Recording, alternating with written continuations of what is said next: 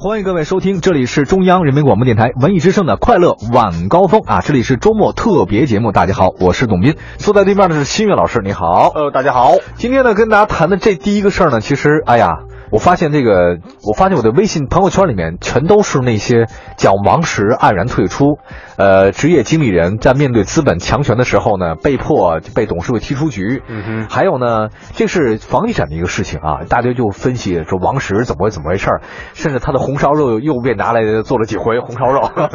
还有说他怎么怎么地。田老师是吧？啊，对，田朴珺啊。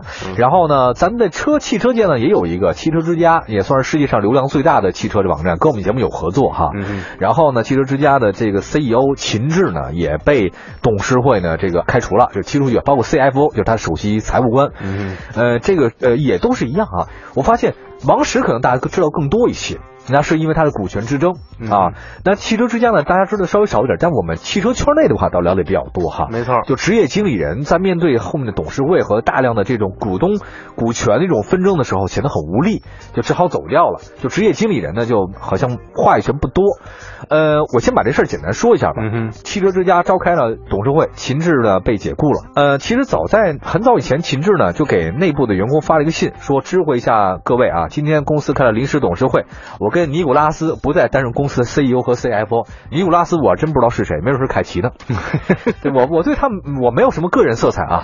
这个他说我作为企业的家长，感谢大家对我的支持、帮助、容忍和忍耐等等。很遗憾，从现在开始起，我难以再帮助到诸位了。衷心希望你们每个人从对自己负责的角度出发，做最合适的选择。这个是什么意思呢？说我走了，你们看着办，你们看着办。有本事跟我一起走。对啊，要不就算了，你们自己定哦。这个讲了一下这个事情啊，呃，当然也有些传闻呢，可能在我们节目上线的时候已经知道谁是接替秦志的人选有好几个，一个是刘新月，你啊，一会儿直升飞机在楼顶上等着我，我过去面试去。咱们这楼顶儿 适合停直升飞机吗？那琉璃瓦上有一坑。还有一个邵金宁，嗯啊，邵总，邵总原来在易车嘛，那，这易车更早之前是在新浪的啊，这个反正说了一大堆，他为什么会走呢？我听说呢是中国平安啊，平安信托这个跟澳大利亚电信顺利完成了汽车之家的股份交割，平安以十六亿美元收了汽车之家百分之四十七点四的股份，这是他最大的股东了啊，已经最大股东四十六、四十七啊，不少啊。平安呢将跟汽车之家成为合作，为他的未来做努力等等。那你看没有？这相对来讲，这就是管理层是落败了。呃，希望老师怎么来看待这个事情啊？嗯。我觉得怎么看呢？最早新浪的创始人叫王志东，王志东，对对对，是吧？被赶走了吧？对呀，呃，我觉得这在这个全球的企业界，这是一个大家共同会面临的问题。嗯，就是创始人，嗯，和职业经理人怎么样在公司成功的上市和极度商业化之后，嗯，在公司里保留自己的话语权和对公司的控制权。首先，刚才你说的美国华尔街和中国投资者，我觉得。本质上是有区别的哦。美国的华尔街的投资者，他如果做投机的话，他会明告诉你，我就是投机客，我会做短线操作，然后我会快速的撤掉，不会影响你公司的经营。但是如果是投资者的话，他会尊重企业创始人和职业经理人的一些路线和方针。哦。但是在中国，这恰恰是反的。哎，说说看，比如说平安信托啊，我原来的汽车的投保的保险公司就是平安。我我也是哎，曾经。但是你要知道，我没想他怎么拿我的钱去买。汽车之家了，这个事儿你要知道，自打我换了保险公司之后，我的垃圾骚扰电话接踵而至。哎，他居然敢卖我的个人信息，而且我几乎可以确定就是他干的，明白吧？就是说这这家企业在我这儿其实是进入黑名单了，包括平安银行。嗯，其实他我身边有朋友也曾经说过不好的事儿，就是这家企业它的逐利性，包括中国这些这些吃人口红利的资本大鳄，嗯，这些人他的逐利性。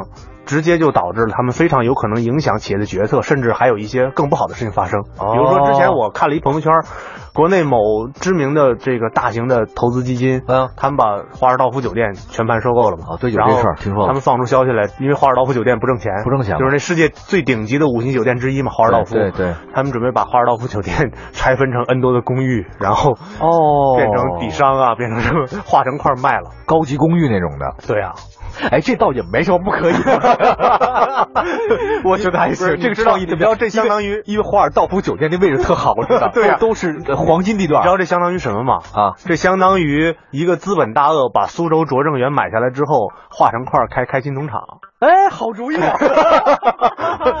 哎呀，我们的思路是一样的，是吧？就是就是这种，但是他在创始人和独乐乐不如众乐乐嘛。对啊，他在创始人和职业经理人眼中，无异于焚琴煮鹤一样。哦。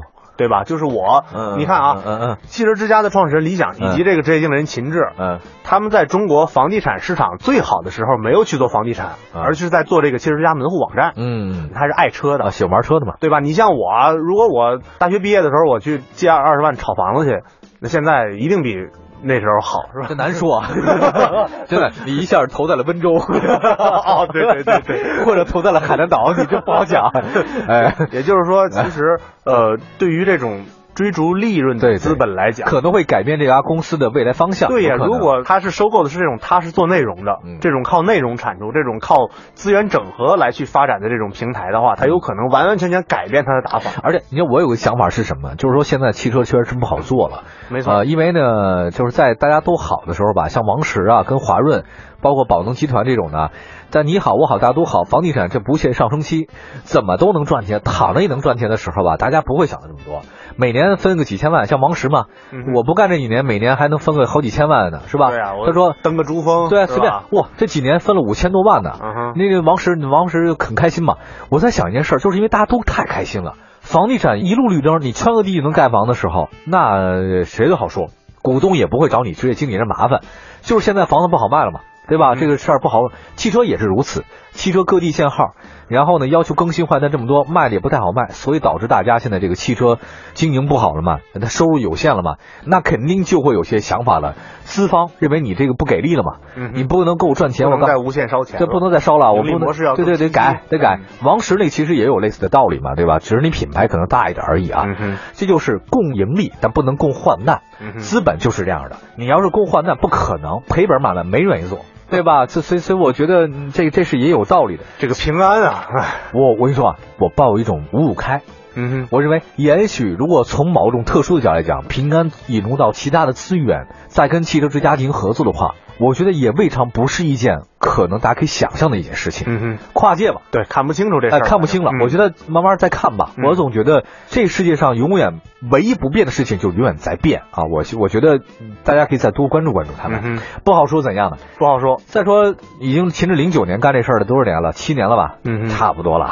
哎呀，真差不多了。七年了，你都……但是对于一个在美国上市的非常健康的公司来讲，嗯。呃，还还还真没到头，而且它并不是说业业绩急剧下滑呀，或者是怎么样引起的，而是它做这个私有化做太早了。